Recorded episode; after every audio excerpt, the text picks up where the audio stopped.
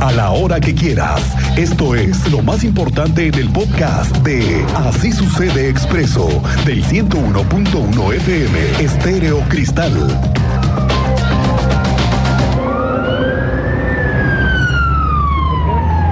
Siguen pasando los accidentes en la autopista México-Querétaro. De nueva cuenta se registró un fuerte accidente a la altura de San Juan del Río y debido al incidente, debido a esto, imagínese que fue cerrada en su totalidad la vialidad en la dirección a la capital queretana y imagínese usted en viernes el tráfico. Cuéntanos, Teniente Mérida, muy buenas tardes, bienvenido.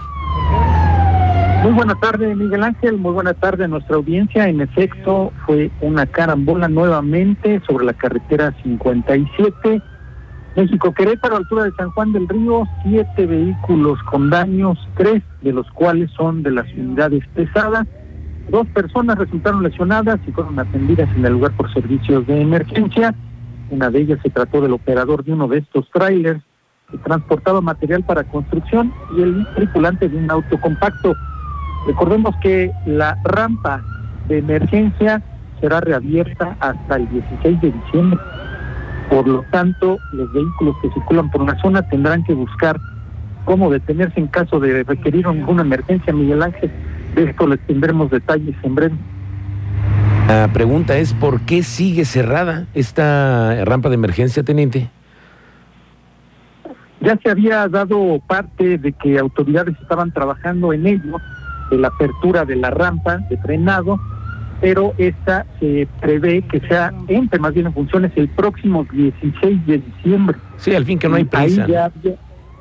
sí, no, ya había hablado el, presidente municipal de San Juan del Río, Roberto Cabrera Valencia, y el director general del Centro de la Secretaría de Infraestructura, Comunicaciones y Transportes en Querétaro, Adolfo Lizarga Pontes, quienes estuvieron ahí en ese tema acompañados por sus respectivos equipos de trabajo y fue lo que se platicó y hasta el próximo 16 de diciembre.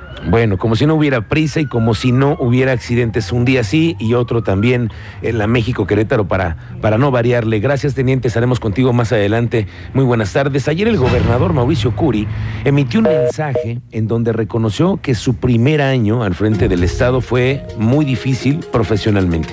Dice que arrancó con varias complicaciones, lo hemos narrado aquí, lo que pasó en San Juan del Río, las inundaciones, lo que pasó en el 5 de marzo, lo del Estado Y además otra cosa que nos sensibilizó muchísimos, el asesinato de una pequeña de seis años y recientemente la aparición de mensajes de presuntos grupos delictivos. Vinieron eventos complicados en temas de seguridad. Traigo tres muy presentes. Primero que nada, el 5 de marzo, con lo que sucedió en, el Estadio Corregidora, que ha sido un momento complicadísimo, no nada más para un servidor de mi gabinete, sino también para el Estado y para el prestigio de Querétaro. 21 mil millones de impresiones a nivel mundial fue lo que nos pasó el 5 de marzo. Dimos la cara, dijimos la verdad desde un inicio y al final salió muy bien para Querétaro y salimos, creo yo, muy bien posicionados. Hubo otro evento que nos lastimó mucho a las y a los queretanos, que fue el secuestro, la violación y el asesinato de una niña de apenas seis años.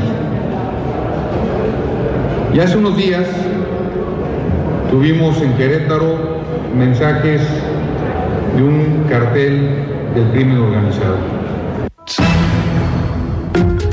Y es que tuvo que referirse a la paz, a la paz que se vive en Querétaro y a los queretanos. Dijo que cuando llegan los problemas como lo que se dio en las últimas semanas, vienen las crisis, pero lo mejor es no caer en las crisis. Reconoció que Querétaro no está exento de los problemas que hay. Tenemos una relación con Guanajuato, con Hidalgo, lo hemos escuchado, lo hemos visto, hay problemas. Nunca estarán con los brazos cruzados, dijo el gobernador hoy, para la atención de cualquier eventualidad comentaba el año pasado que en tiempos buenos una empresa todos ganan. no hay problema. Cuando una empresa está dando utilidades no tiene ningún problema. Los socios están tranquilos, los empleados están tranquilos, se sienten sólidos en su trabajo. Pero cuando verdaderamente vienen los problemas es cuando vienen las crisis. Y lo primero que hay que hacer en un momento de crisis es no entrar en crisis. Y aquí les decir, y lo voy a decir, como siempre he hablado en vida de frente y de forma clara. Pueden pasar eventos, se los he dicho desde que inició mi gobierno. A Querétaro nos tocan la puerta todos los días. Lo que también les he dicho es que nunca nos van a agarrar con los brazos cruzados. Y que desde un inicio mi mayor reto es mantener a Querétaro seguro como lo sigue siendo. Y es que se refirió a las corporaciones de seguridad, a la policía estatal, dijo sentirse orgulloso de tener una policía que a nivel nacional está reconocida como la única en el país que ha recibido certificados de confianza. Esto dijo que permite a los ciudadanos que confiemos en los uniformados que todos los días les tocan la puerta y se resisten a que lleguen grupos criminales. Le apostamos a que siga siendo seguro.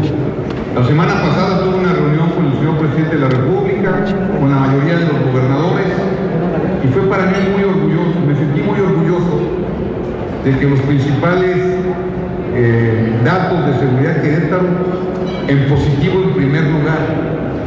Y no es que haya sido a partir de mi gobierno, viene desde mucho antes, desde muchos gobiernos antes y de muchos colores.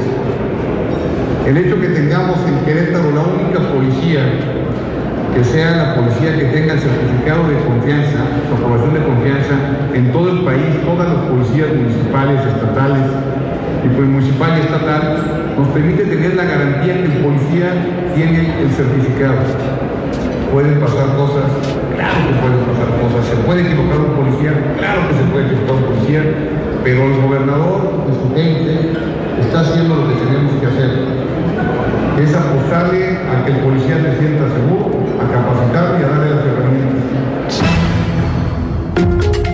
El director de Protección Civil del municipio de Querétaro está haciendo supervisiones del tobogán, este tobogán que está aquí en el Jardín Guerrero y que ha sido viralizado en redes sociales por, por la forma en la que está construido y por la forma en la que termina uno en el famoso tobogán. Bueno, la Unidad de Protección Civil está evaluando su reapertura. Dicen que no hay observaciones extraordinarias, por ser que este fin de semana nuevamente esté en operaciones. Oiga, ¿y a usted cómo le ha ido con la feria de Querétaro? Hay miles de usuarios que están utilizando el transporte público para evitar, pues, el tráfico y el estacionamiento. Aunque el tráfico de verdad está durísimo para la feria también, piénselo dos veces. ¿Qué dicen las autoridades sobre esto, Andrea Martínez? Muy buenas tardes. ¿Qué tal, Miguel Ángel? Muy buenas tardes y también a toda la audiencia. Pues así es, más de 40 mil personas han hecho uso del transporte público para trasladarse a la Feria Internacional Ganadera de Querétaro 2022. Así lo informó el director del Instituto Queretano del Transporte, Gerardo Juanalo Santos, que bueno, reveló que hasta este miércoles 40.402 personas han abordado las unidades que brindan este servicio para acudir al ecocentro expositor. Consideró bueno que ha sido un medio muy utilizado por los visitantes a la feria y lo cual bueno pues también ha ayudado a, evitar el tránsito vehicular en la zona. Escuchamos este reporte que nos compartía el director del Instituto Queretano del Transporte. Sí, por supuesto, sí, ha sido un, un, este, un medio muy utilizado por, por, los, por los visitantes de ¿Y la feria. y ha beneficiado también al- a evitar tráfico en esta zona? Sí, claro, porque son trayectos directos que salen de la Alameda de Santander y, este, y son rápidos, ha, ha habido buena cobertura en ese sentido. Y bueno, también eh, pues nos reportaba que los días en los que se ha registrado la mayor afluencia de usuarios en el transporte público que va a la feria, pues han sido durante los conciertos de Julián Álvarez, Bronco, Eden Muñoz y Yuridia. Y bueno, finalmente, pues recuerdo que estas unidades tienen como puntos de salida y también de llegada al Centro Cultural Manuel Gómez Morín sobre Avenida Constituyentes y también eh, frente a Santander sobre la Avenida 5 de Febrero. Esta fue la información, Miguel Ángel. Gracias, Andrea Martínez. Estamos pendientes. La secretaria del Trabajo, Liliana San Martín, ha confirmado que en el 2023 las 39 empresas reconocidas con el distintivo Sin Brecha que están aquí en Querétaro van a poder acceder a un incentivo económico por parte del gobierno. No dio a conocer el monto, pero va a depender de la aprobación del presupuesto que ya viene. Dijo la secretaria del Trabajo que este distintivo se le entrega a las empresas que implementan acciones encaminadas pues a generar buenas prácticas que promuevan la igualdad laboral y el empoderamiento de las mujeres. Eh, lo que estamos previendo que aquellas empresas que estaríamos hablando de las, inicialmente las 39 que, participaron eh, serían las únicas que en el siguiente año podrían verse beneficiadas de eh, un incentivo económico por parte del gobierno estatal de manera puntual a través de la Secretaría del Trabajo, pero también se estarían sumando todas aquellas empresas que por primera ocasión quieran implementarlo, lo que implicaría que en su segundo año ellas también estarían recibiendo este estímulo económico. No me gustaría anticiparme eh, por cuanto a los montos que todavía dependemos de la aprobación de la, del Congreso local para eh, poder hacer el planteamiento puntual. Y autoridades en el municipio de Querétaro van a presentar la convocatoria, ojo para los artistas locales, ¿eh? viene el Festival Querétaro Experimental 2023 para que se sumen los artistas locales. Tere García Besné, que es la secretaria de Cultura en la ciudad, dice que el evento se desarrollará durante 19 sábados del 22 de abril al 26 de agosto del año que entra. La convocatoria se va a abrir desde hoy para recibir las propuestas todo el mes de enero. Los artistas interesados tienen una gratificación en caso de ser seleccionados. Se puede ahí para participar en disciplinas como música, danza, teatro y circo.